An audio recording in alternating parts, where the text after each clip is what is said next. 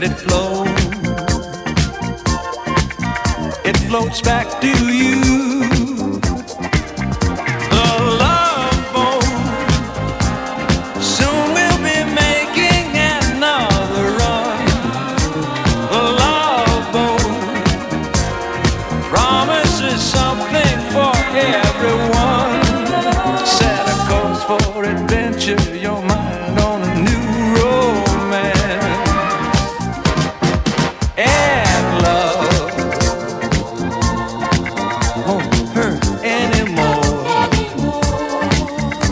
It's an open smile